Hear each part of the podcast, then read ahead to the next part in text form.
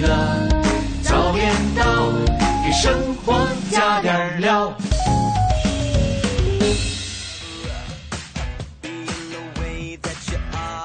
好，现在是北京时间七点零八分，回到我们的快乐早点到，各位好，我是大明。早上好，有周一早，早上好，我是黄欢。哎，这个周一早上这个比较沉重的心情，呃，我们来说点轻松的话题。啊，这个昨天看了一个新闻，到现在我仍然是心潮澎湃。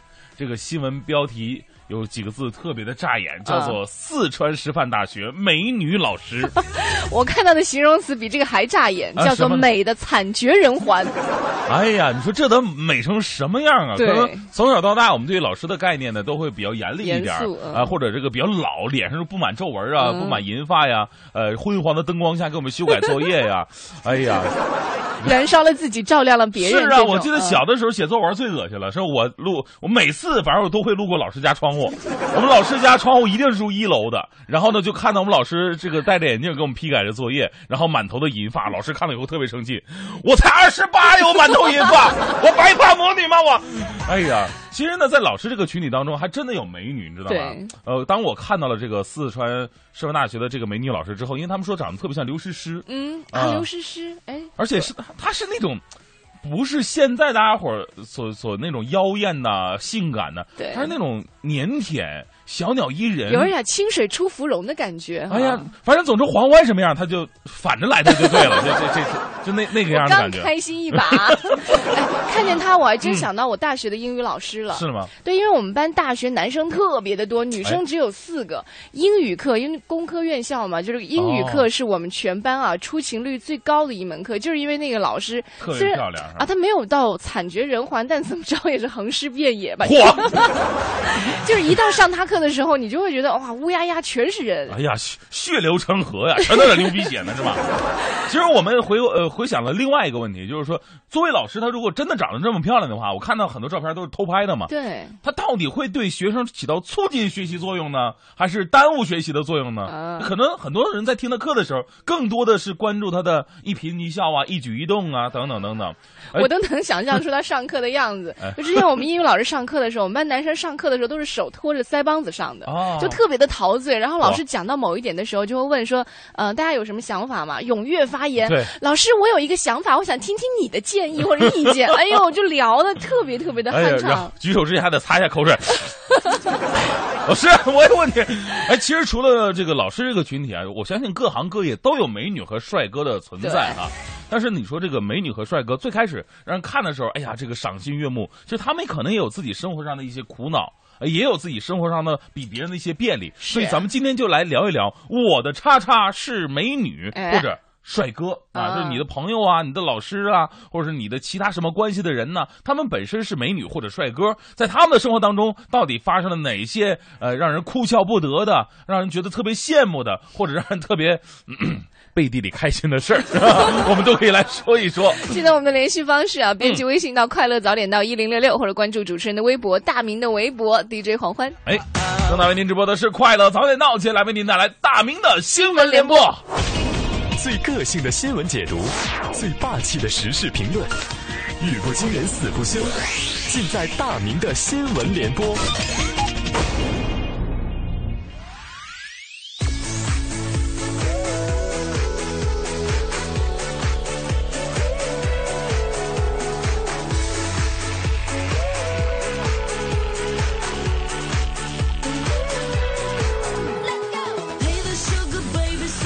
好，大明的新闻联播第一条，来关注一下即将盛开的樱花。这个阳春三月嘛，这个很多地方这个樱花已经慢慢开始开放了啊。比方说武汉大学，哎，武汉大学里边种了很多漂亮的樱花，但是这些樱花呀，每年开放的时候，经常是惨遭毒手。来自楚天都市报的消息，近日呢，一些慕名而来的游客争先恐后的来到武汉大学来赏樱花，而不文明的行为呢，从此也诞生了很多一些游客随意采摘樱花、攀爬拍照，樱花节变成了樱花的节数。嗯啊，在每年一节呀、这个多名武大学生反映，他们在校内情人坡看樱花的时候，不仅发现一些游客呀随意采摘樱花，还发现一棵三米来高的樱花树的树枝啊惨遭人为折断，为，哎，这这真的是有花堪折直须折呀，莫待无花空折枝。那这，我觉得这样也不对，对不对？呃，为了确保樱花安全，武汉大学青年志愿者们将从这周开始，每天至少组织五十名爱心志愿者，分成多个小组，在不同的赏樱区，呃，劝阻。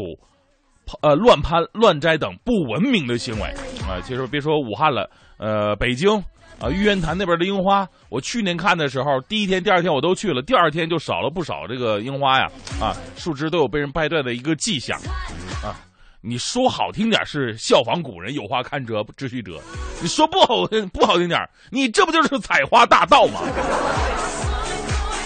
以后啊，这个在法律里边再设置一个采花罪，说出去多不好听啊，对不对？如果实在不行的话，可以关注我们的快乐早点到的节目，不用采花，我们直接送花。再来关注一条来自《钱江晚报》的消息，有一个福建小伙儿在济南地摊上淘货啊，有一天天发现了一堆象牙制品，非常不错啊，于是花了两万四淘了一批象牙制品。结果途经海宁的时候被查获了。据鉴定啊，哎，这象牙制品还真的是真的，而且呢，这哥们算是淘对了。总共八斤多重的这些象牙制品，价值达到十八点三万余元。这哥们是花了两万四，但是您想想，这东西不是古玩呐，这东西也不是其他的什么名画什么的，这个毕竟是象牙制品呐。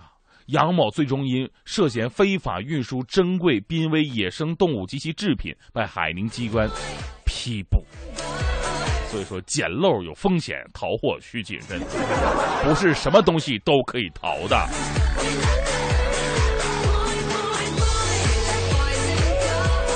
呃，这个每次到了春天的时候啊，也是很多人春心萌动、想要跳槽的一个阶段，啊，这个告别了去年的生活，在新的一年呢，希望自己能够到一个好的单位、好的公司。可能很多朋友啊，都在想，哎呀，什么样的单位是好单位呢？我记得以前有一条报道说，有一个重庆的少年啊，毕业之后啊，呃，到了很多家单位，觉得跟大学生活没法比。哎呀，早上还得起来上班，于是这哥们最后选择了什么都不干，在家待着。我觉得无论你是哪个大学毕业的，这老师真的是白教了哈。如果真的想的话呢，我给你推荐一个好的工作。来自广州日报的消息，近日呢，一家高端的旅行公司，他希望找到一名旅行家。呃，目这个工作是什么呢？具体工作呀，是入住位于拉斯维加斯啊、马尔代夫啊、威尼斯等高。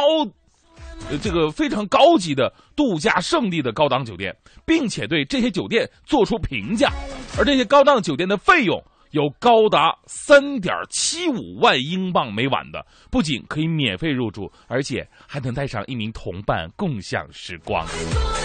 哎呀，这真的是我听过以来最好的一份工作了哈！以前呢有这个试睡师。啊，就是到每个宾馆里边试试这个床舒不舒服。你看，现在已经连整个试宾馆、试酒店的这样工作已经也有了。这个，哈哈，我个人呢可以带着黄欢去，我负责吃，他负责睡，我们两个就可以包圆了啊！这个工作我们两个可以来报名一下。啊再来说说央视三幺五晚会吧。这三幺五晚会呢，最近曝光了很多东西，又让很多朋友啊再次关注到了这个呃产品的质量问题。呃，尤其有一个啊，就是尼康的 D 六百这个单反相机，它存在画质上的问题，拍摄的画面上呢有黑色斑点儿。呃，人家这个问起来，哎呦，为什么有黑色斑点呢？这个就有工作人员，好像是销售人员说了，说你这不能往上照啊，你这是往上照，不这不落灰，落灰得有斑点了吗？合着买了一个相机，它只能俯拍是吧？来自中国新闻网的消息，昨天呢，尼康中国在其官方微博上回应称，非常重视央视的报道，并且在回应中表示，已经于二零一四年二月二十六号在官网发布信息，公布相关售后服务跟进措施，并在全国售后服务网点积极应对，但是目前暂时没有提及新的解决办法。呃，这个事情想说两点，第一点呢就是。任何产品质量出现问题，厂家要担负百分之百的一个责任，这是毋庸置疑的。所以说呢，你多拖一天，你就给自己的品牌形象抹了一天黑。呃，第二点我想说，我想说说央视。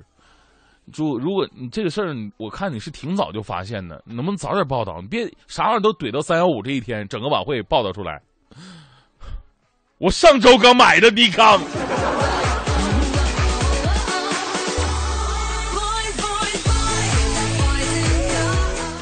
这样，接下来我们再来关注一件不太着边的事儿吧。啊，这个可能是未来很多年、很多年之后，人类需要迫切考虑到的一个问题哈。呃，来自中国新闻网的消息，英国著名物理学家霍金在十六号表示，这个人口急剧膨胀啊，这个导致人们对天然的资源需求是不断的上升。但是地球资源毕竟是有限的嘛，再这样过度开采和利用下去呢，地球可能支撑不了多长时间了。所以人类必须制定一个 B 计划来应对一下。而他相信呢，太空旅游啊，对未来一百年之后的人类简简直是特别特别的重要，并且预测人类可能将于五十年内啊，五十年内啊移居月球，更希望到本世纪末能够迁居到火星。哎呀，一下子就把我弄到那种。特别浩瀚的宇宙当中啊，人类自由翱翔的这种境界当中了。所以说，在地球上我们遇到的这种，哎，鸡零狗碎的事儿，算什么事儿，对不对？何必庸人自扰呢？我们想想，浩瀚的宇宙，博大的胸怀，五十年后我们可能移居月球了，那个时候我就六十五岁了。呃，黄，嗯、投胎，呃，黄汤得多大？反正祝你健康长寿吧。那个时候两百多岁也不是没有人。快乐早点到，给生活加点料。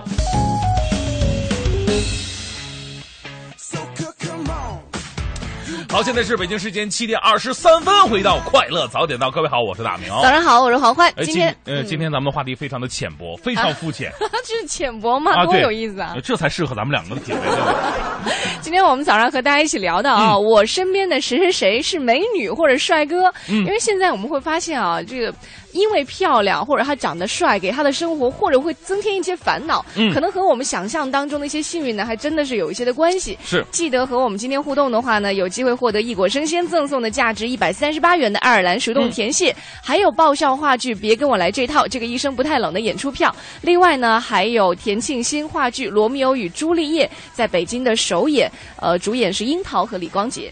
哎，这个今天这个话题呢，也是源自在昨天看到这个新闻，川大的一个美女老师，长得特别的漂亮，有点像刘诗诗哈。嗯不知道她有没有她的吴奇隆？如果没有的话呢，嗯，神秘吗？吴孟达可以吗？都姓吴嘛，无所谓的了。别人说你得不到就毁了他是吧？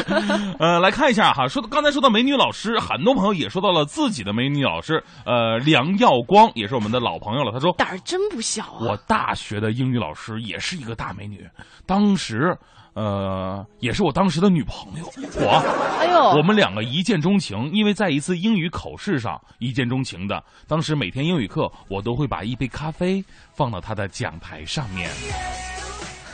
这信息量有点大。呵，你这个泡妞的手段，这这，我觉得有点俗啊。不管俗不俗，人家还是成功了。哎，我记得以前我有一个朋友，就是嗯就跟人女朋友求婚的时候呢，哎，把这个请她喝咖啡，嗯把事先准备好的这个戒指就扔在这个咖啡里。这个才俗呢。哎，对对对，你说也就是女朋友稍微这个细腻一点嗯就是喝东西的这么喝。你像我，啊，什么东西细？长，哎但是我前不久看到一个就是藏戒指非常好的一个办法，你知道嗯，吗你？说说看。呃，就是在鸡蛋上生鸡蛋上啊，就是凿一个洞，嗯，然后把戒指扔进去，然后呢？然后煮熟它。你那知道吗？鸡蛋就是破的呀，不是破的，鸡蛋是完整的那怎么扔进去啊？啊，那戒指怎么扔呢？就是你你凿开一个洞，戒指大小的，然后把戒指扔进去，然后呢，再把壳盖上，啊，对，再煮熟它，可以做到吗？可以做到。那那个缝你要用胶布胶上还是呃，是拿一个大点的壳给它堵上就好了。哦，对对对，还有这然后样呢？吃鸡蛋的时候，哎，哎呀，它 长的 这鸡蛋质量有问题。哦，这我还真没听说过，听上去有点意思啊。对对对，这个任小闹说了，他说嗯我有一个美女小朋友啊，今年已经十九岁了，她本人属于清新氧气美女，去年八月打算找个男朋友，那闲来就注册了一个某某网，那结果呢？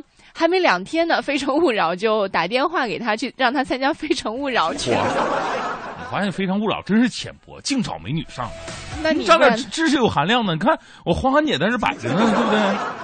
呃，对，可能是你站台上，他们看不着你，是吧？你们可以做一个特殊点的台子嘛，只要别超过八十厘米，黄花还是可以露出个脑袋的。你玩够了吧？真开心啊！一个人在早上。呃，来看一下这个英妮说，我大学高数老师啊，也是个江南美女，皮肤特别白皙，身材苗条，声音温柔，小鸟依人呐。我们那个大班的男生经常偷偷的在粉笔盒里插支玫瑰花，老师看到之后总是微笑的接受啊。哎呦，这画面特别美。哎，我们老师以前好像都会把花扔了。因为上学我们也有很很多男生就送花给他，结果总是特别的尴尬。哎，今天我们说的是我的叉叉是美女或者是帅哥，来说说他们的烦恼与开心吧。您可以发送到快乐三点到一零六。这一时段一零六六听天下，我们先来关注到的是，在深圳现在有很多家 4S 店当中呢，购车必须在店内上牌，否则不能把车提走，而代理费在一千五到两千五不等，收费标准是车管所正常收费的十多倍。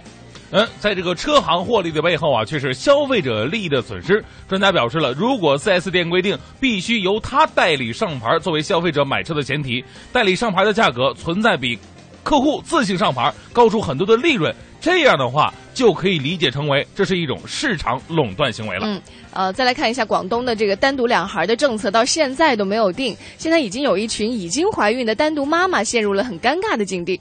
在调查当中呢，有六百四十九名已经怀孕的单独两孩妈妈，超过九成表示自己心情现在很焦虑。是这个政策一直没落地呢，孩子生出来这玩意儿算不算合法的？这是一个最大的问题。妈妈们表示了说，如果不合法的话，他们不仅仅哈要被征收六位数的社会抚养费啊，而且夫妻两个人还都得丢掉饭碗，嗯因为在很多的这个，尤其是这个政府机关单位啊，有着明确的这样的规定啊。在三月七号，广东省。呃，卫计委表示，广东的单独两孩政策需要经过国家卫计委的批准，争取上半年能够实施。哎，这个政策很有意思哈。第一次是因为很多妈妈怀孕了，很焦虑，然后这个政策就说啊，我赶紧实施，争取上半年能够完成。哎呀，着急了，着急了！是。再说你老公效率确实挺高。再来看一下，昨天温州私营企业老板刘若仁又向河道清淤队支付了一笔费用，至此呢，他的一个人治水工程已经为治水自己掏腰包四十万元了。哎，说到这个。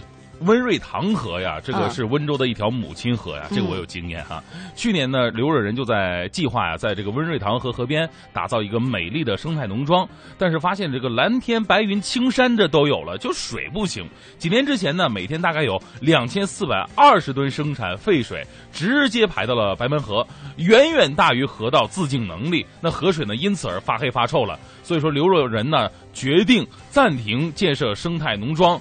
先自费治水，光挖淤泥啊就花了三个多月的时间。如今呢，生态农庄已经是初具规模了，河水干净清澈，游客是越来越多。这看起来是一个让我们觉得很开心的新闻啊，但是我不知道有关部门看过之后会不会觉得有一些汗颜。对，但是我们还是要用一句温州话来形容一下这个刘若人：讲脏河什么意思啊？真好，这这两个字没联系是吧？这差太远了吧？再来看一下，随着价格调控的政策现在逐步发挥作用，上海车牌价格在一四年开年以来就呈现了基本稳定的格局。这个月拍卖当中出现了微幅的上涨。那近日呢结束的三月份拍卖成交价，上海私车牌照最低中标价是七万三千八，比上个月又涨了六百块，中标率降到了百分之十一点一，是近年来比较低的一次。嗯，昨天呢，中国国际教育巡回展落幕了。呃，眼看中国低龄留学市场升温，有一些海外的幼儿教育机构啊，竟然也在、呃也进京开始抢生源了。呃，英国参展机构就打出了接收三岁以上孩子留学的广告。三岁有点太小了吧？三岁留什么学呀？呃，据了解呢，海外就读这个幼儿园，每年呢要花费二三十万。呃，但是其实呢，并不卖座。不少中国家长都觉得孩子太小了，也不放心他们出去留学。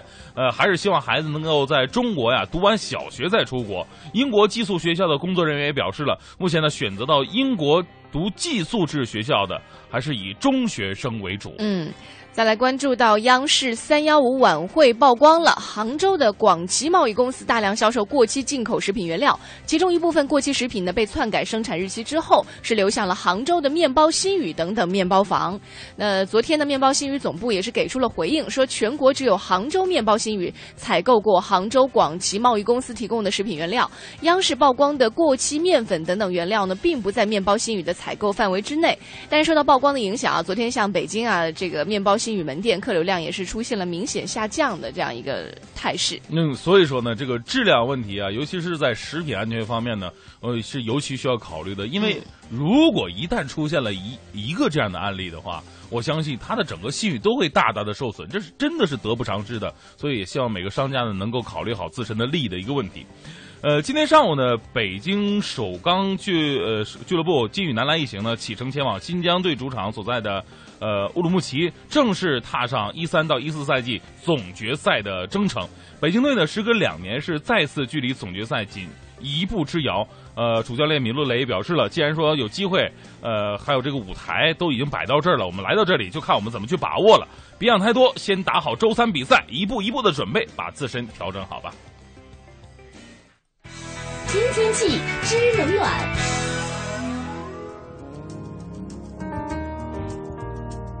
现在刚刚出门的各位呢，这个时候其实可以关注一下“快乐早点到一零六六”的微信平台，因为从上周开始，我们“快乐早点到”的微信呢已经做了一个调整，里面有一栏是“快乐早点到生活小贴士”，每天会为你提供一些生活方面的一些服务信息，比如说关于天气，今天是晴朗有雾霾，快乐早点到也提醒各位做好防护的工作。今天的空气质量指数是一百八，呃，全国排名一百六十九，PM 二点五指数是一百三十六，PM 十呢是。二百一十二，进一步加剧了易感人群的一些症状，可能对健康人群的心脏、呼吸系统会有一定的影响。建议儿童、老年和心脏病患者避免长时间高强度的户外锻炼。一般人群的话，适量的减少户外活动。今日限行的是一和六。感谢我们的这个呃，今天啊，感谢快乐早点到一零六六的微博维护人员给我们提供了爱心的天气提示。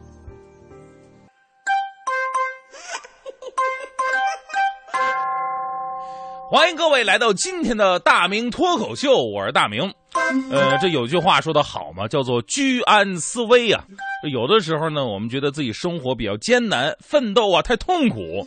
其实呢，很大一部分感觉啊，这都是属于一种矫情。其实你想想，这个世界上最可怕的事儿应该是什么呢？呃，可能每个人都有自己的答案哈。我的答案呢，我觉得是战争最可怕。为了某一目的。人与人之间这种相互残杀，这才是最可怕的事儿。顾名思义啊，所谓战争啊，就是用战的方式来争，我的就是我的啊，你的也是我的。你要不给我的话，我就打你啊！你说争来争去，命都没了，还争个神马玩意儿呢？其实站在历史的角度上来看呢，世界上有很多战争，当时打的是你死我活的，但是其战争理由现在看来确实不怎么着调。呃，接下来呢？我就给您弄一个我心目当中的排行榜：世界上最怪异、最无聊的五大战争。你比方说，有一次这个英美之间的战争，很多人都认为啊，这个美国跟英国之间关系还算是不错的，一个是西方霸主，一个是欧盟核心。其实啊，这两个国家以前也干过仗，而且原因莫名其妙，是由一头猪引发的啊。这就是美英一八五九年的战争。英国与美国呀，有一年为了争夺北美东海岸边境，有一个叫做圣胡安的小岛，大打出手了。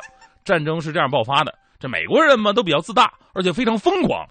当时也自由惯了，有一个美国农民就傻乎乎的跑到这个岛上，宣布啊，这个岛是他的财产，并且打死了一头在那里的猪。哎呀，你说打狗还得看主人呢，打猪不也一样吗？这只猪人家上面有人呢。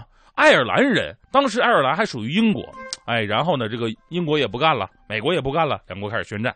双方啊都知道对方不是什么好惹的，都有点实力，打起来对谁都不好啊。所以呢，两个人都是宣而不打，干吵吵不动手。美国人呢一直表示愤怒，英国人一直保持绅士。最后呢，自己估计也觉得挺无聊的，双方最后签订了停战协议。结果那只猪。就成为了整个战争当中唯一伤亡的人员。还有一个是历史上最长的、伤亡最少的战争，战争时间长达三百三十五年，这干了好几辈人了，这都这还跟英国有关系。双方呢是尼德兰，就是现在的荷兰与英国西南的一个小岛，呃，在一六五一年宣战了，直到三百三十五年之后的一九八六年才签订了一个和平协议。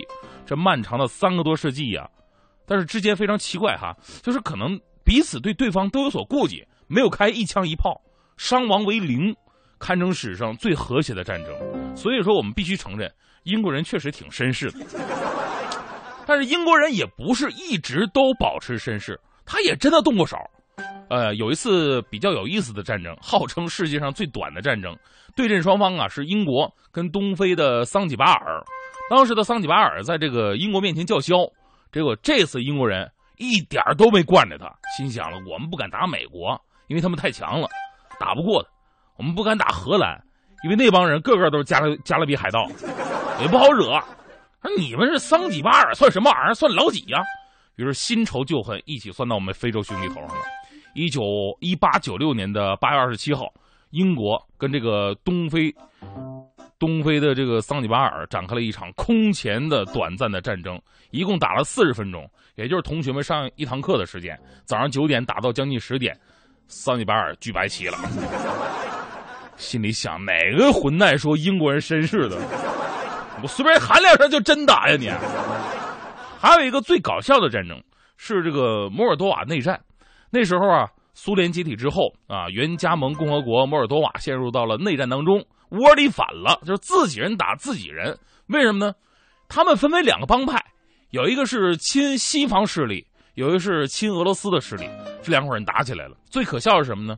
有这两帮人都认识啊，平时都认识，所以这打仗啊都是按上班形式来打的，朝九晚五。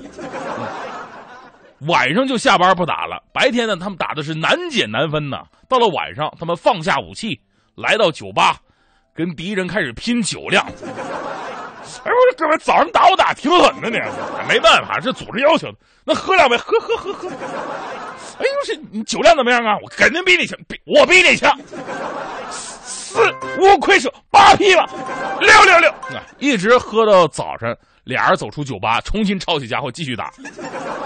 你说不明白，你说你这到底是为点啥呢？这是。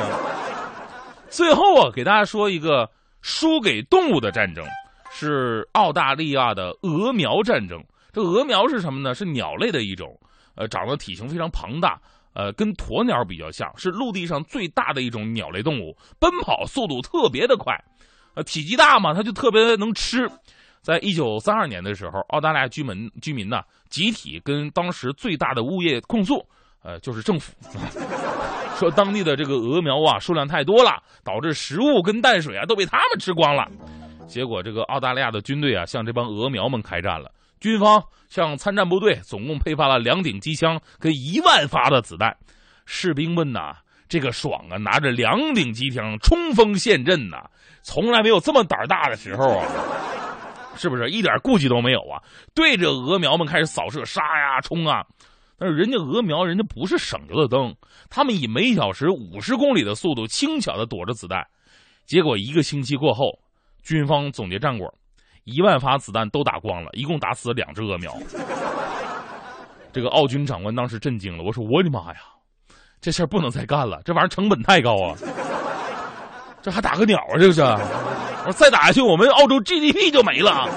于是下令全军撤退。这就是我觉得史上最无聊的五次战争。但是最后呢，我想总结一下，战争一直以来就是特别无聊的行为。任何以牺牲老百姓的生命和财产为代价，从而达到政治目的的战争，都是一种犯罪的行为。最近乌克兰那边呢不太消停，历史问题跟政治目的，咱们也没有必要分析，因为我们什么也帮不了。啊、只是通过战争让我们明白一个道理：和平的生活是多。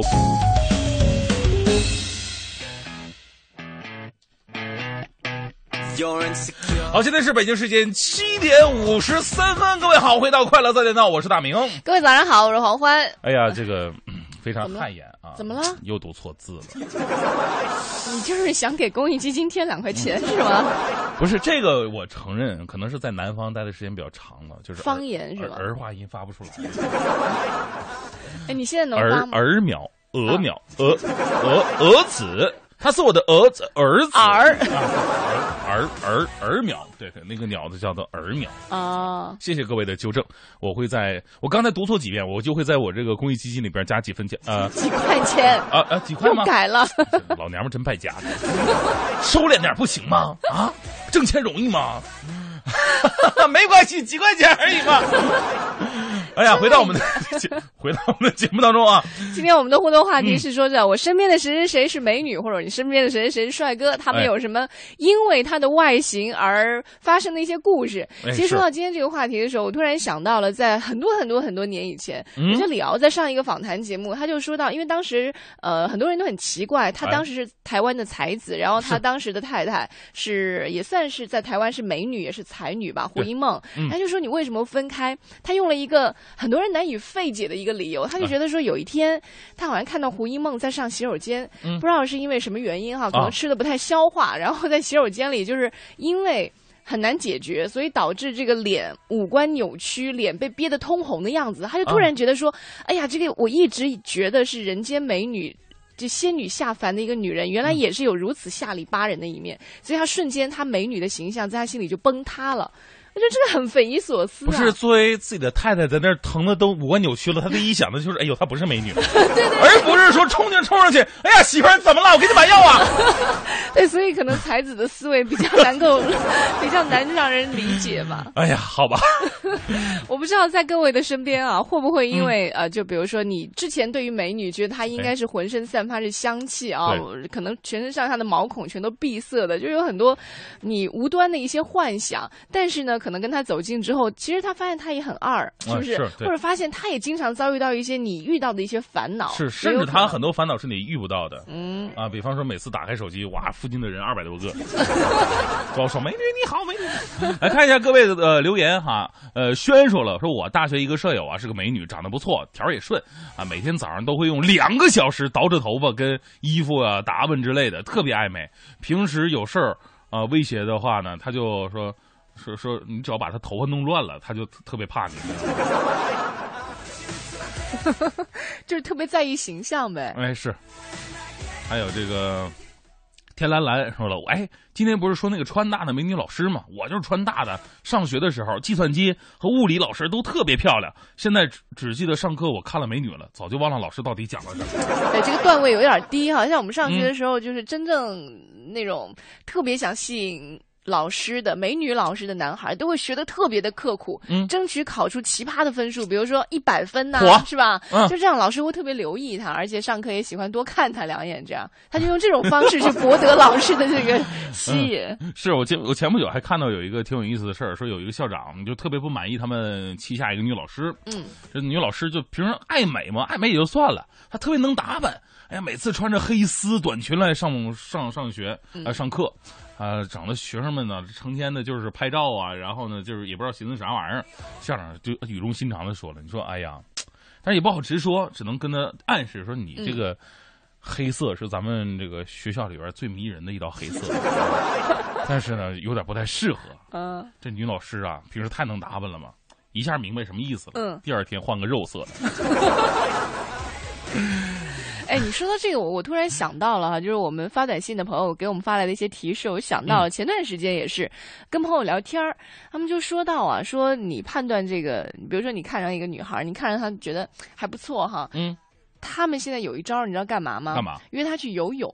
说游泳的时候是最能够看出这个女孩到底是天生底板好呢，还是后天改造的好 所以说现在很多这个粉底啊都是防水的。啊？真的不是，有的女孩戴眼睫毛啊，戴哦美瞳啊，是不是？是然后这个打底啊，各种化妆修饰以后，她脸部的结构真的会有一些变化。但是，一旦你要去游泳的话，你睫毛得卸吧，是吧？隐形眼镜得摘吧，嗯然后粉底你或多或少总会是吧，就会有有一些的变化你。要有的时候你跟美女说了，哎，咱们下午泳池见啊！你等你到了泳池，人呢？人在哪儿？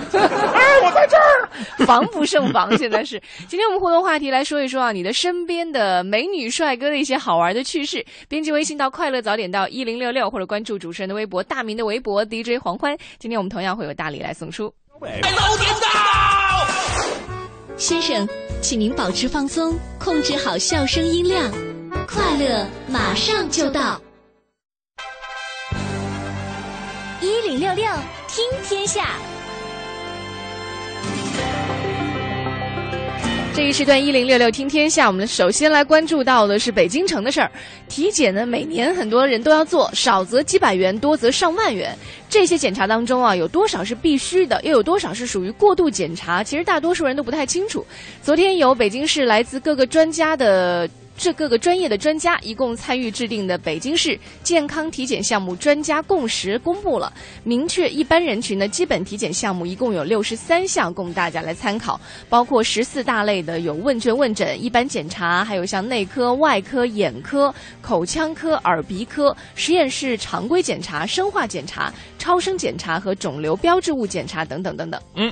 央视每周质量报告曝光称啊，雅克等厂家使用垃圾明胶制作糖果。昨天呢，雅克对外发布官方回应称，说问题产品呢仅限于十五克装的 VQ 软糖，原料呢所用的明胶是佳利达方面提供。目前呢，雅克已经停止生产该产品，并将呃佳利达明胶原料全部封存，已经对上市流通的产品呢表示，已经是在三月十五号就已经通知各个渠道下架封存了。我记得在很多年以前啊，问过一个朋友，问他说你的愿望是什么？当时他的经济正好遇到了一些困难，他最大的愿望当时就是说希望赶紧能够让自己的这个经济能够更加的自由。他说我希望有一天早一点能够实现，我去超市买东西不需要再过多的去看它的价格和它的这些各种标注。哦但是现在呢，在问到他的时候，他就觉得说希望有一天我去买东西的时候，不光是可以不要看价格，也不用去关注这个东西到底产品是不是安全。哎呀，我跟你说，真正有钱的人，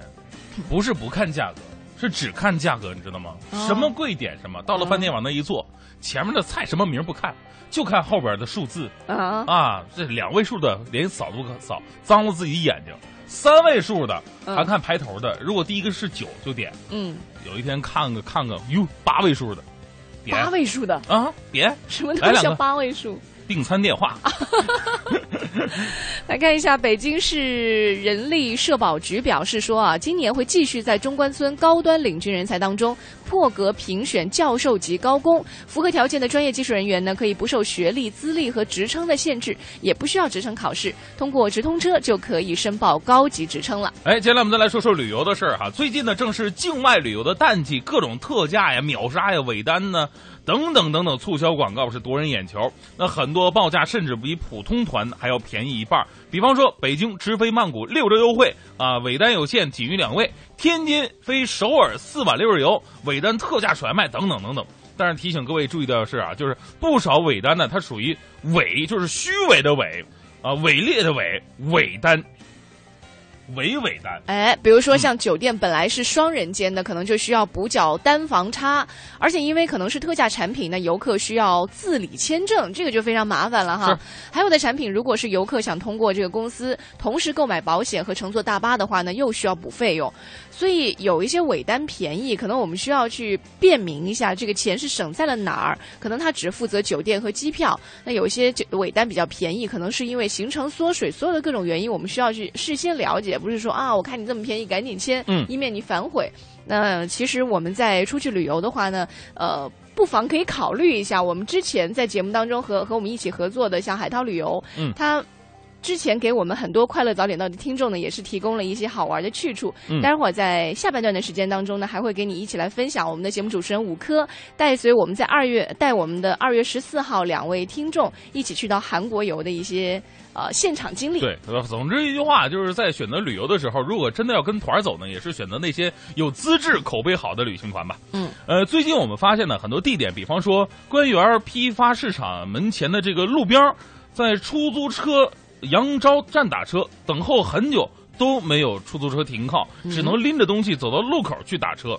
哎，这个让人觉得挺费解的哈。啊一般市场门前的杨昭站本身就是为了乘客上下出租车方便，但是呢，后来我们去呃了解哈，就是好像他那个杨昭站啊被其他车辆给占用了。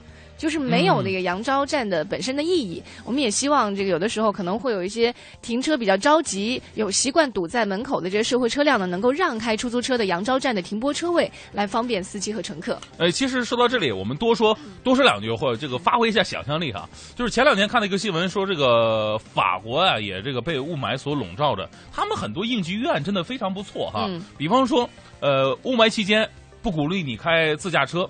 呃，尤其是那种这个排气的哈，有我们鼓励那种电动的。另外，它很多的像公共交通工具啊，完全是对老百姓是免费开放了。嗯你只要做的话，我告诉你，你就免费，这样对老百姓也来是一种鼓励。所以说，我们想方设法，能不能就是说，除了呃鼓励大家在这个北京坐地铁啊等等公交线路之外，能不能在这个公交线路上，或者说在这个价位上，也给我们一些优惠的事？欢迎各位来到这一时段的大明的新闻联播。首先来关注一条来自甘肃的消息，在二零一二年底啊，甘肃有一个单位，它新建了两栋住宅。这个住宅竣工之后啊，个别的住户发现这个楼房的质量不尽人意啊啊不尽人意。经过交涉，施工部门呢从这个现浇梁到现浇板都给予了加固，新房尚未入住。就已经开始加固了，令住户们非常的郁闷。呃，具体的事情是这样的：这个有一个住户姓苏，苏先生说了，他是一二年四月十三号领到钥匙，但这个房子的质量呢，已经成了他的心病啊。这个很多地方已经是开裂了啊，然后呢，立马就得加固。呃，他说，在这个房顶呢，还用钢筋做了一层网，然后抹了一层十多厘米厚的砂浆。他说，就算这样了，我还是担心这连灯啊都吊不住啊。呃，因为楼上的几家住户都发现了不同程度的类似开裂的问题，呃，至今也没人敢入住。现在大家伙儿还是在自己的老房子里边住着。所以说，房屋质量问题呢，一直是我们所关注的一个话题，因为它本来就是我们大家伙儿可能生活当中花钱花的最多的一个地方了。买房子都买不起，好不容易买了一个还有质量问题的。但是这个事最讽刺的地方在于哪儿呢？我刚才不是说了，这是哪个单位建的吗？你知道这是哪个单位建的吗？甘肃省地震局。地震局，你们自己弄一房子，还没等震呢就已经开裂了，是一件多么讽刺的事儿啊！我记得今年两会是谁说的来着？地震局该取消了吗？请让我看到你们的存在感好吗？好，来看一下下一条新闻。这个日前呢，有网友在微博上发了一帖，说这个株洲女交警穿高跟鞋上网。事后呢，这个有记者也联系到了这个微博的博主。这个微博是这样的哈，有一个女交警站立执勤，脚上穿着一双带有装饰图案的高跟鞋，这鞋跟啊估计有十多厘米高了。但是不能否认呐，咱们生活当中有一些女性穿平底鞋经常摔跤，呀，穿高跟鞋那走的特稳呐，小跑大跳什么都会啊。但是你毕竟是交警，执勤的时候呢，穿高跟鞋，呃，不仅仅是你个人的危险的一个问题了，对于整个形象来讲的话，也不太好，对不对？呃，微博上是这么写的，呃，株洲市女交警真心不容易，呼吸着严重污染的空气，噪音不绝于耳，还得踩着十几厘米的高跟鞋，一站就是几个小时啊。呃，获知此事之后呢，这个天元交警大队已经对当事女民警进行教育，督促她进行改正。是，这位美女交警同志，这个咱们平时生活当中怎么美都行，穿什么都可以，但是在工作岗位之上呢，这还得注意点自己的形象，对不对？要么来我们电台吧，电台做主持，穿什么样都可以。当然，我们也不能完全怪他，交警嘛，对不对？得对路面的交通啊了如指掌。所以说，他穿高跟鞋只有一个目的，哈哈，站得更高，看得更远。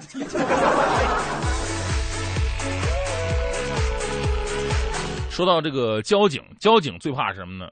最怕新手司机啊！我们平时开车的时候也怕新手司机，但是每个人都有新手的这样一个经历，对不对？呃，所以说只能从他自身完善一下自己的开车技术，呃，小心再小心，才能降低新手司机的出事故率。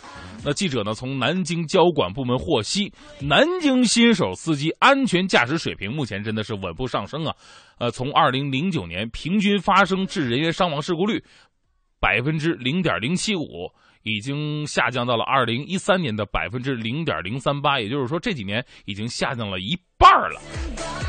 呃，据南京市车管所的一位负责人介绍，该市呢在二零一零年在全国率先启用了一个叫做科目三道路驾驶技能考试系统，增加了路考的规范性、严密性，客观上促使学员学习驾驶技巧的时候呢更加严谨和规范。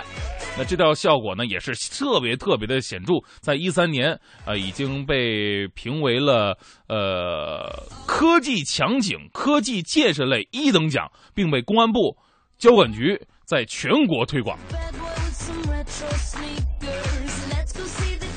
其实啊，这个一方面是要在这个驾校的时候呢，就一定要好好学；呃，考试的时候呢，一定要严谨的、规范的，而且增加难度，让我们的新手司机呢出来以后，呃，就有着非常好的一个操作能力。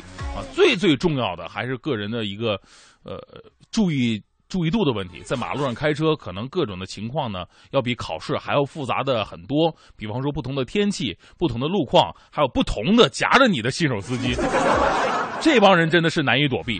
所以说呢，一定要在路上小心开车，不要玩手机呀。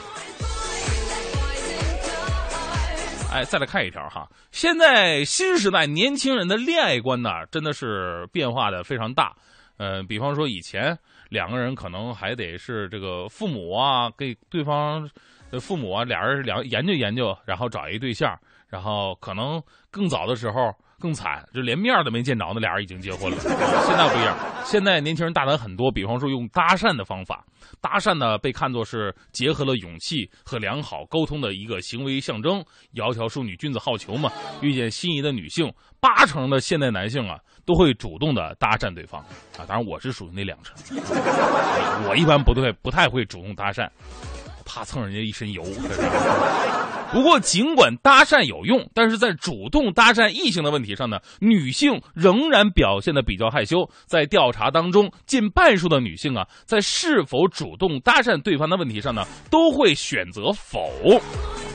这是最新的一个调查，呃，但是话说回来哈，这个搭讪是归搭讪，证明你有勇气。问题是怎么搭讪才能证明你有智慧呢？所以这也是我们男性需要考虑的一个问题。有的人搭讪了，美女特别喜欢，哎呀，那来来来聊一聊，吃个饭什么的。有的搭讪立马把你当流氓抓起来，特别禁止那种在地上捡个东西，美女这砖头是你的吗？啊，美女这刮胡刀是你的吗？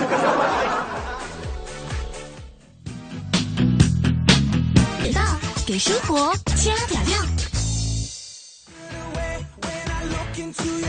哎，现在是北京时间八点二十五分，回到快乐早点到，我是大明。你好，我是黄欢。哎，我们继续今天的话题，我的叉叉是美女或者是帅哥，他们在生活当中有什么样的麻烦和什么样的惊喜呢？对，你看，果然是我就说了，哎呦，他给我们的这个帅哥啊，实在有点。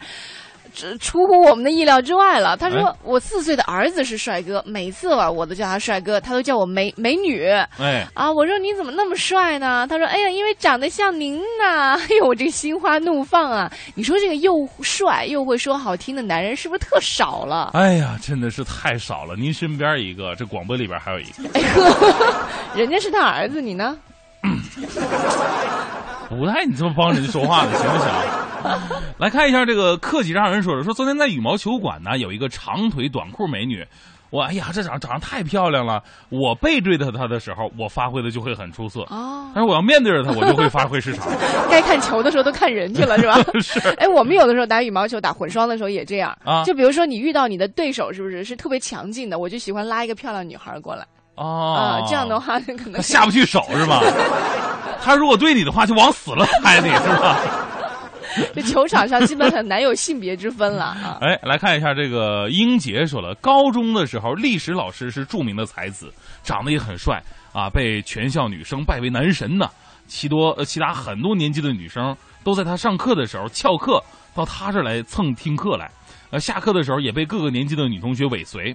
然后校长啊、教导主任呢都找他谈话，他只能默默忍耐。哎呀，帅也是一种辛苦。哎，你说到这个的时候哈，我就想到嗯原来我们上学还有一个就是其他系的一个嗯男老师，据说啊长得挺帅的，就是我哦远远观望过，因为根本就没挤进去。我有一次路过他上课的那个教室，我不知道是因为他长得好还是因为他讲得好，就可能各种原因都有。都有，嗯，走廊上都是人啊，就你要去的话，你都得拨开这个里三层外三哎呀外三层的人。呃，估计还是长得好。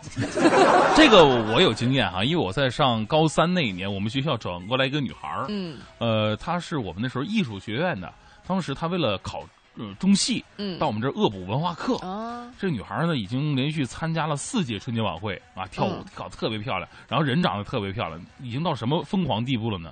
就是我们在做那时候做间操嘛，嗯做这个间操，然后呢，我们两侧的全校的师生就是以我们这一排为基准。就我们以我们班为基准，嗯向左向右看齐，所有的人都在看这个女孩，因为这女孩在学艺术、学舞蹈的嘛。我们做这个人民广播体操的时候呢，她必须得来几下嘎啦大踢腿，啊，真的啊对啊，那个拉拉一下精神，特别帅，然后再加上人长得特别漂亮。然后那个时候，我们班班主任是个语文老师，嗯从来没有见过有人去问语文题的。你说数学呀、几何什么都有，英语都有。然后呢，莫名其妙的，我们语文老师开始在自己的班里边，突然有很多外班同学了。老师，那个我问点语文的问题。老师说：“那你过来讲嘛。”然后老师在那坐着，然后那同学把那个书本往他那个讲桌上一放，老师低头给他讲，他抬头在这找人。哎，那女生在哪儿？太可爱了！哎，你发嗯现那个青涩年代啊，你喜欢一个人就是多看他两眼，就特别的满足。那现在好像就不一样了，还有什么搭讪啊，各种，嗯就让人觉得那种美好就没有了。是 太俗了，对不对？今天我们一起说到的是身边这些这个帅哥美女的好玩的故事啊，如果你也有的话，记得和我们联系，编辑微信到快乐早点到一零六六，或者关注主持人的微博大明的微博 DJ 黄欢。加点料，听天下。这一时间段一零六六听天下，我们先来关注到的是，现在手机充电器是五花八门，既不便又浪费，还有很多人抱怨。而在这一周召开的欧洲议会全体会议上呢，议员们要求尽快结束这样一种状态，力争用三年时间在欧盟市场内统一手机充电器。负责起草议案的议员说了，说欧盟每年报废的电子充电器呢多达五点一万吨。那我们也了解到，欧盟批准之后，各个成员国呢会有两年的时间来调整各自的相应法规。嗯，今日呢，韩国媒体报道称啊，拥有火坑生产技术的中国有可能成为韩国申遗的主要障碍。为抢到先机，必须得加快进程，要抢在中国前面，将这个暖炕申请为这个世界文化遗产。他要申遗了，这个让人觉得有点浑身一紧的感觉。这个暖炕技术啊，是传统住宅技术当中唯一流传、一直使用到现在的一种技术。嗯像韩国地热采暖技术，实际上就是来自于此，来自这个暖炕技术。使用地热供暖的方式呢，和使用空调或者电暖器等等进行加热的方式，其实有很大的不同。我们在暖和的地面上躺下的时候啊，据说有这个蒸桑拿的效果，就是我们的毛孔会舒张，对人体紧张是有很好效果。其实我觉得，嗯，作为南方人是从来没有睡过那种火炕，是吧？我我没有睡过，哎火炕特别的爽。实际上，我给你介绍一下哈，就是在很很早之前的这个东北啊，火炕会比较多一点。它是有一头呢，它是用砖垒起来的，嗯下面是空的。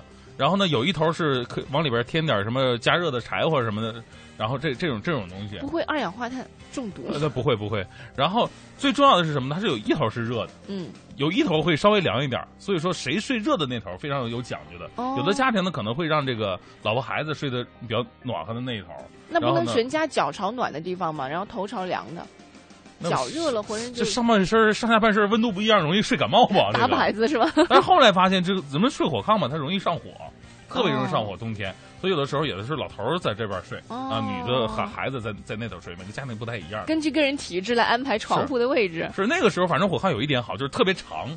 就是有的很多时候进不去上炕嘛，嗯，就可能他家里边除了炕也没什么东西了，哦就是无论是吃饭呐，还是聊天啊，娱乐活动啊，别想歪了，我说的是打扑克啊，都是在炕上完成的。没多想。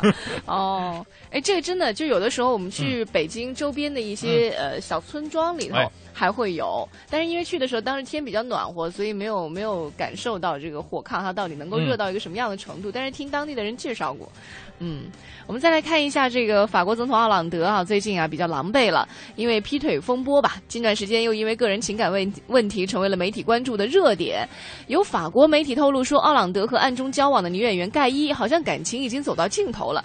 最近一段时间呢，他频繁的和原配女友罗亚尔这个瓦莱丽见面。呃，据说在奥朗德和瓦莱丽正式确立关系之前，曾经也和女政治家罗亚尔以男女朋友的身份相处了二十年，而且育有四个孩子。有一些网友就认为说，再续前缘的可能性不大，因为奥朗德贪恋美色的本性实在是难移。像英国媒体都不客气的说啊，叫他叫登徒子。哦网友也说了，说除非奥朗德表示愿意和罗亚尔结婚，否则一切猜测都是没有意义的。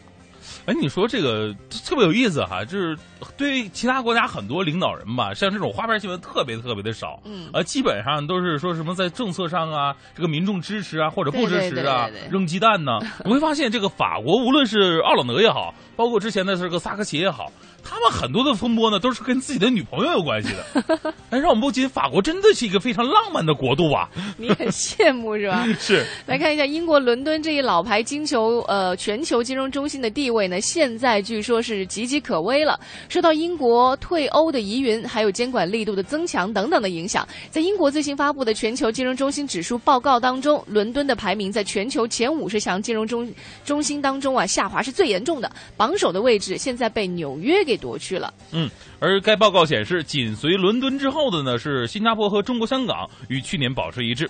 我们再看一下下一条，柬埔寨王国。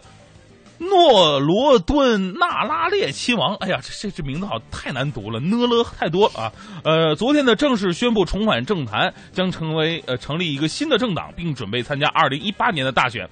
拉纳列呀、当天在金边会见了支持者，并表示他将重返政坛。他说是为了重振保皇党和西哈努克主义的力量，拯救国家。纳拉列说了，他将注册新的政党，命名为君主主义人民社会党。嚯，嗯这名字好复杂。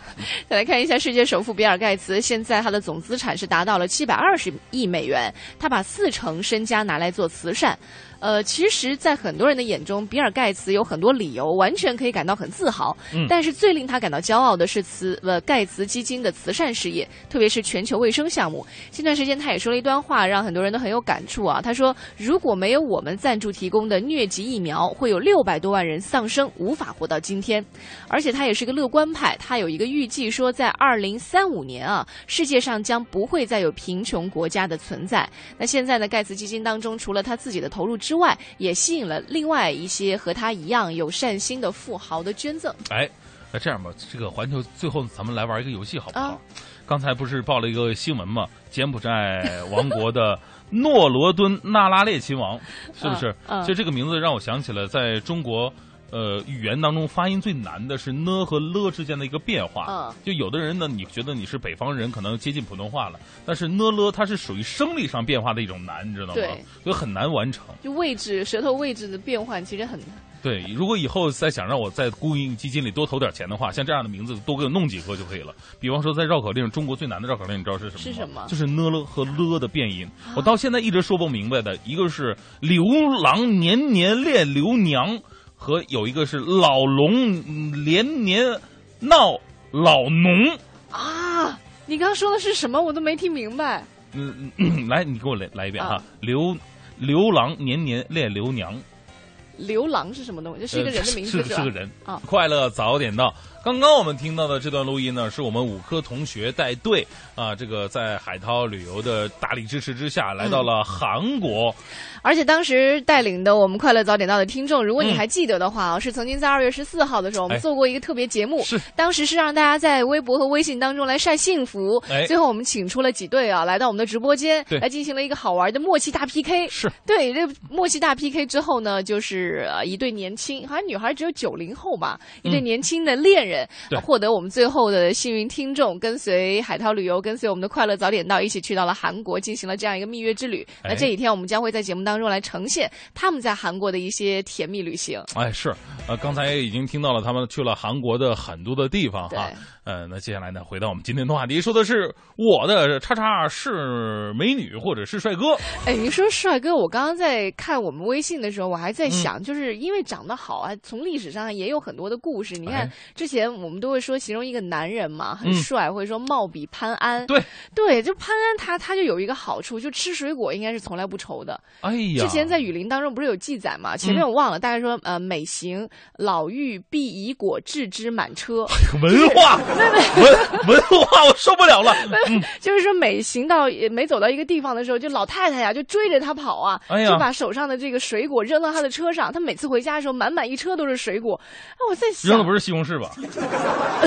西红柿一烂是吧？我在想多好的一个事儿。现在我们嗯每天都去外面买水果吃，你说因为长得好是吧？弄一辆车还能，哎呀，这这多好的生活呀！哎呀，真的是太有文化了，然 后对你刮目相看呢。假的，这么一句。嗯，沙巴女王的降临说：“我是七零后，在单位啊是个部门负责人，呃，不时呢有一些下属说我很帅，我当时心里特别美。过后我一照镜子，我自己感觉吧，我形象也挺一般的、啊。嗯然后想起了初中读到的赵国策当中的邹忌讽齐王纳谏这一文啊，千年来果然人性不变的。邹忌讽齐王纳谏的，哎，是，我也在想，哎来说。我这真不记得了。文文化人，嗯我来给大家说说啊。嗯好，邹忌啊，邹邹忌啊，邹忌啊，你别拖到节目结束。不是，邹忌这个人呢，就是在传说当中呢，他身高特别呃八尺啊，面如 怎么怎么说，就是面若桃花，嗯，然后呢，眼若流星，反正就人长得特别高大帅气。你想个容得真八尺，三尺一米，这哥们儿两米六十多 啊。古代的尺和咱们现在尺不一样。然后呢，他就特别这个人呢，就有稍微有点自恋吧。他知道他们这这个在齐国有一个人叫徐公，嗯，特别特别的帅，以帅著称的。哦，他就问他媳妇儿：“我与徐徐公孰美？就我跟徐徐公俩人谁长得帅的？”嗯然后他媳妇儿就说：“当然你长得帅啊，你多帅呀、然后这哥们儿挺开心的，又问自己的小妾：“我与我与徐公孰美？”小新说了：“哎呀，当然你长得帅了。”然后这时候有人做客到他们家串门来了，客人他问：“我与徐公孰美？”啊，你长得帅，你长得帅。这哥们儿啊特别开心，不过后来也是一照镜子。后来不是不是后来不 不好意思啊，是有一天呢，这个徐公到他们家来串门来了，啊，这哥们儿就看着徐公了。看完之后啊，他就觉得嗯，应该应该还是他长得帅点儿。然后他就自我反思了一下，为什么我的媳妇儿、我的小妾和我的客人都说我长得帅呢？原来他们都是有求于我，或者惧怕我，或者是因为爱我。哦于是他就找当时的齐威王，就跟他说了，说了把这事儿一说，就说您平时也应该多听听那些不同的意见，广为纳谏，放下城府，对不对？然后齐威王就当时接受了他的意见，成为了齐国非常有名的一个国君。哎呀，太厉害了！哎呀，文化，我突然想起来，我们中学好像学过这篇课文，是不是？啊文化，对对对，这逃学逃多了，没办法，欢欢，嗯我与徐公孰美？你美。哦，来看一这看，哎，我终于找回来了，扳回一城。好累啊！上节目比来比去的。还有果冻爽不爽？说我们系啊有两个大美女，巧的是呢，他俩居然分到一个宿舍了两人都不错，结果呢，以后学校里啊，遇到各种人都会问呀，他俩是室友啊，他们俩是不是关系不好啊？是不是老打架呀？就两个美女在一起，经常会被人传谣，就美女可能会有一些妒忌之心吧，但是可能小人之心对夺君子之腹了吧？是是人，但是人家可能关系特别好哈、我身边很多女孩就非常非常的漂亮，但是、嗯呃，很多人之前想到美女的时候，不知道是因为我们的这个传说看多了还是怎么样，哦美女总是和蛇蝎联系在一起啊、哦，美女会和后妈联系在一块儿，不知道为什么这美女跟蛇蝎跟后妈在不在一起我不知道，但是我知道美女一般都跟丑女在一起，啊？真的吗？所以你就，哎呀哎呀，疼死我了。莫泊桑有一本小说叫做《俊友》，你不知道物以类聚吗？好吧 哎？，真的，我就发现其实很多漂亮的女孩，就是她们的生活世界真的跟其他人想象的不一样。哎，对，好疼。哎呦，这竟然没反过来呢。哎呀，好吧。还有来呃，来看一下如哈。哪儿去了啊？这儿这儿，他说俗话说得好，情人眼里出西施啊，要把老公当男神对待。要把自己往女神了捯饬，反之亦然。这样，啊，就是甜蜜跟幸福了。哎，这个很适合做我们今天节目的结尾哈，是就是啊在你，反正就是美啊，是个主观的东西，你看它美了，它就美。对，看顺眼了就是美了。嗯有很多的时候呢，我们经常在看一些报道当中啊，说最美女孩扶起老人呢，对对对其实并不是说她是最美女孩，嗯是由于她扶起了老人，所以在我们眼中她就是最美的女孩。第二眼美女嘛，就是传说当中的，对。你就有的时候说呀，她是电台美女，你电台你见过谁呀、对不对？你怎么知道她是美女呢？而是在节目当中，她的节目让你得到了开心、嗯快乐，然后大家伙儿觉得有，她是个美女，对不对？就像黄欢一样你今天的坑挖的有点密吧？啊，是吧？对呀我觉得最后这个是捧啊，不像啊，你是不是觉得我随时都会把你再推下去？我与其公孰美。好了，我们今天节目到这里告一段落吧。哎，好吧啊，嗯。心脏有点不好了。感谢各位的全程收听，在待会儿的九点之后呢，是由宝木和小曾为你带来的综艺对对碰，更多精彩内容，欢迎你关注央广网，网址是三 w 点 cnr 点 cn。明天早上七点钟，我们再见。